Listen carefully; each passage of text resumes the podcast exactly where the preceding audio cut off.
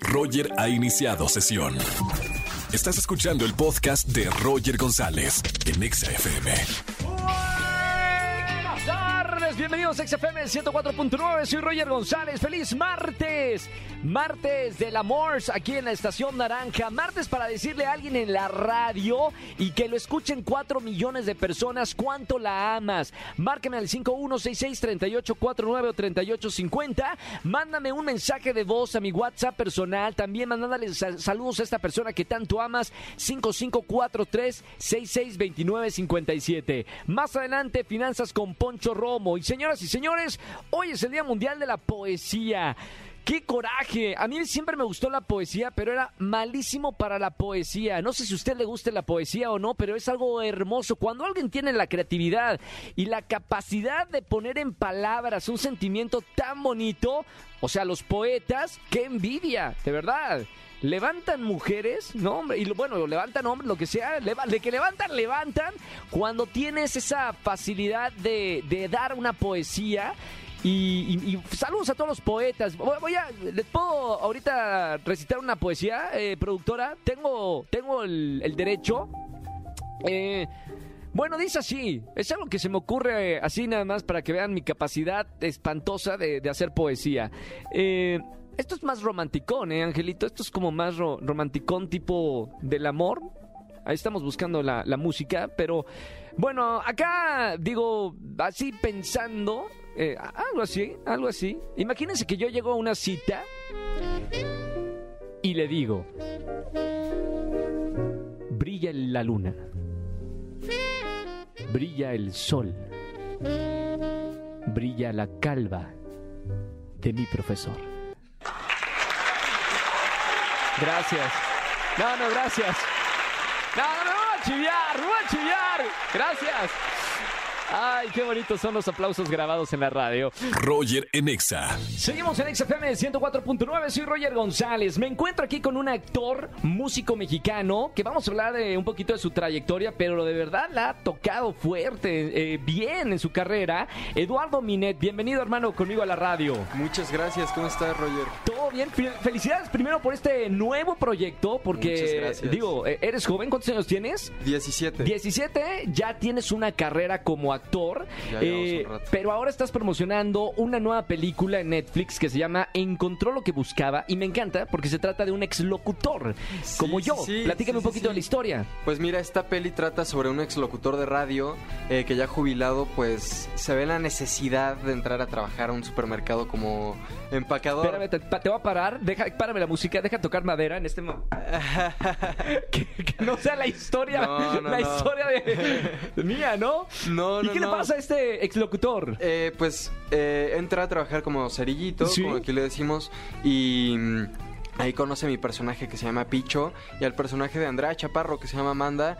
eh, y pues eh, la finalidad de, de Enrique, que es el personaje, eh, de trabajar ahí es para juntar dinero y poderse venir a Ciudad de México a reencontrarse con el amor de su vida. Órale. Sí, entonces bueno, eh, estos eh, nuestros personajes pues forman como una amistad, una complicidad, empiezan ahí a ahorrar eh, para poder viajar y, y empiezan a hacer ahí algunas travesuras que bueno, ahí las verán en la peli. Esto ya está en Netflix, en, en Ya, esta ya plataforma. está, Ya está. Oye, ¿qué onda Andrea Chaparro, eh? O sea, qué gran sorpresa. Hija de Omar Sí, Chaparro. Seguramente sí, la gente que me está escuchando eh, sabe quién es Omar Chaparro. Bueno, tiene una hija que es una gran, gran actriz. ¿Qué tal de trabajar con ella? Pues toda una experiencia, la verdad. Yo a Andy ya la conocía desde antes. Eh, tuvimos la oportunidad de trabajar juntos. Sí. Digo, perdón, de estudiar juntos actuación eh, hace un par de años. Y bueno, cuando me dijeron que Andy iba a ser parte de la peli, pues fue una, fue una reacción súper, súper eh, de emoción. Claro, ya la por conocías. poder trabajar con, con alguien que, que ya conozco. Y aparte la química que logramos formar en la peli, eh, muy buena, muy buena, la verdad. Ahora, Eduardo, eh, has, eh, has hecho trabajo, eh, eres muy chico, pero ya has estado en, como dice el dicho, La Rosa de Guadalupe, pero también eh, me gustaría de- decir a la gente que estuviste en una película de Clint Eastwood. Sí. Platícame un poquito de, de- de esto, o sea, es Eh, como saltar a Hollywood. Sí, básicamente, eh, pues esta peli se llama Cry Macho. Sí. eh, está en HBO también, ahí la pueden ver. Eh, se estrenó eh, hace como año y medio. Eh, toda una experiencia trabajar con Clint, la ¿Cómo, verdad. cómo es trabajar con, con uno de los máximos actores y directores de- del mundo? Es, es aprendizaje puro, la Ah, verdad. Exigente. No, no, no, yo pensé que iba a ser como en las películas, así como Harry el Sucio, eh, fuerte y con ese carácter duro. Eh, es todo lo contrario, la verdad es que es alguien bastante sencillo, eh, siempre llegaba de buenas al set, nunca llegó de malas. eh, fue muy padre, la verdad. Aparte, teníamos de por medio un gallo en el set, porque en esa peli tengo una mascota que es un gallo. Sí. Entonces, pues estábamos los tres siempre ahí, Clint, el gallo y yo, le dábamos de comer y bueno, se la pasaba ahí con nosotros el gallo. Me comentó Clint que le gusta mucho Puerto Vallarta. Órale. Sí, sí, sí. Eh, y pues bueno, fueron dos meses que estuvimos grabando la peli. Eh, también tuve la oportunidad de trabajar ahí en Cry Macho con Ben Davis, gran director de fotografía, ha hecho Sí, sí, sí. películas como de Marvel, este, Dumbo de Disney, de un buen de cosas, la verdad. A ver, pero tú ya, ya tocaste el cine de Estados Unidos, de. Hollywood, Eduardo. Eh, toda- todavía te queda muchísima carrera por delante. ¿Cuál es o qué ves en tu futuro? ¿Qué te gustaría hacer? Eh, me gustaría regresar a los musicales. ¿Ah, sí? Sí, estuve en Billy Elliot eh, cuando estuve aquí en México. La verdad es que me gustaría regresar a los musicales. Eh, Sin dejar el cine. Sí, sin dejar el cine. El cine es de las cosas que más me gusta, pero también cuando tuve la oportunidad de estar en Billy Elliot, pues me encantó, me encantó la experiencia. Quiero dirigir también. También eh, tengo una banda de rock que acabo de formar. Obvio, por los Eh, musicales sabes, de- cantas increíble, bailas increíble. Sí, eh, yo, yo ¿no? ahí en la banda soy el guitarrista. Sí. Eh, nosotros somos tres chavos, eh, la vocalista tiene ¿Cómo se 20. llaman? Maddox. Mad Dogs, ¿ok? Maddox. Sí, sí, sí. Eh, tocamos el 31 de marzo en el Foro Moctezuma. Sí. Eh, evento para todas las edades. Eh, entonces, bueno, eh, está eso. Quiero dirigir, quiero regresar a los musicales. Eh, muchas, muchas cosas. Está bueno, porque, digo, estás bien, bien chavo y puedes hacer lo que tú quieras, Sí, ¿no? Aparte, acabo de entrar a la universidad también. Además, no, bueno, o Sí, sea, sí, todo. Búsquenlo en redes sociales, Eduardo Minet. Sobre todo, busque este último proyecto que salió de él. Encontró lo que buscaba, se llama en Netflix. Así es. Eduardo, gracias por estar conmigo en XFM 104.9. De verdad, felicidades. gracias, de, no, to- muchas de todo gracias. corazón, felicidades por toda, eh, todo lo que has hecho Gracias en, estos años y mucho. Mucho éxito en el futuro. Muchas gracias y bueno, pronto nos, nos volveremos a ver. Ahí está. Te, quiero ver en el teatro Roger. otra vez, ¿eh? Sí, así va a ser. Roger en Exa. Bueno, justo hablando de finanzas con uno de los mejores financieros de México, el doctor Dinero, Poncho Romo. Bienvenido, Poncho. Muchísimas gracias amigo, ya estamos en martes de finanzas de dinero para hablar acerca del emprendimiento y más específicamente acerca de cuánto dinero necesito para emprender. Vaya que esta es una de las preguntas básicas y que muchas ocasiones cuando queremos iniciar algún negocio decimos, híjole, es que creo que mejor me voy a esperar un poquito porque no tengo el dinero suficiente. ¿Será? ¿Será que sí? Bueno, emprender al final de cuentas cuesta dinero. Hay que ser realistas, pero ¿qué tanto es? De entrada tenemos que saber y tenemos que comprender que existen diferentes tipos de emprendimientos y me estoy relacionando, estoy refiriendo a los productos y a los servicios. Es decir, yo puedo comprar algo y revenderlo, puedo producir algo, estoy hablando de un producto, o puede ser algo que con mi conocimiento lo pueda vender a alguien más, acerca de tener una computadora, crear algún diseño y que empiece a tener clientes. Claro que todo este tipo de emprendimiento es diferente y cuesta diferente. Entonces, el primer punto que vamos a ver el día de hoy es acerca de cuánto dinero necesito para emprender de acuerdo a lo indispensable.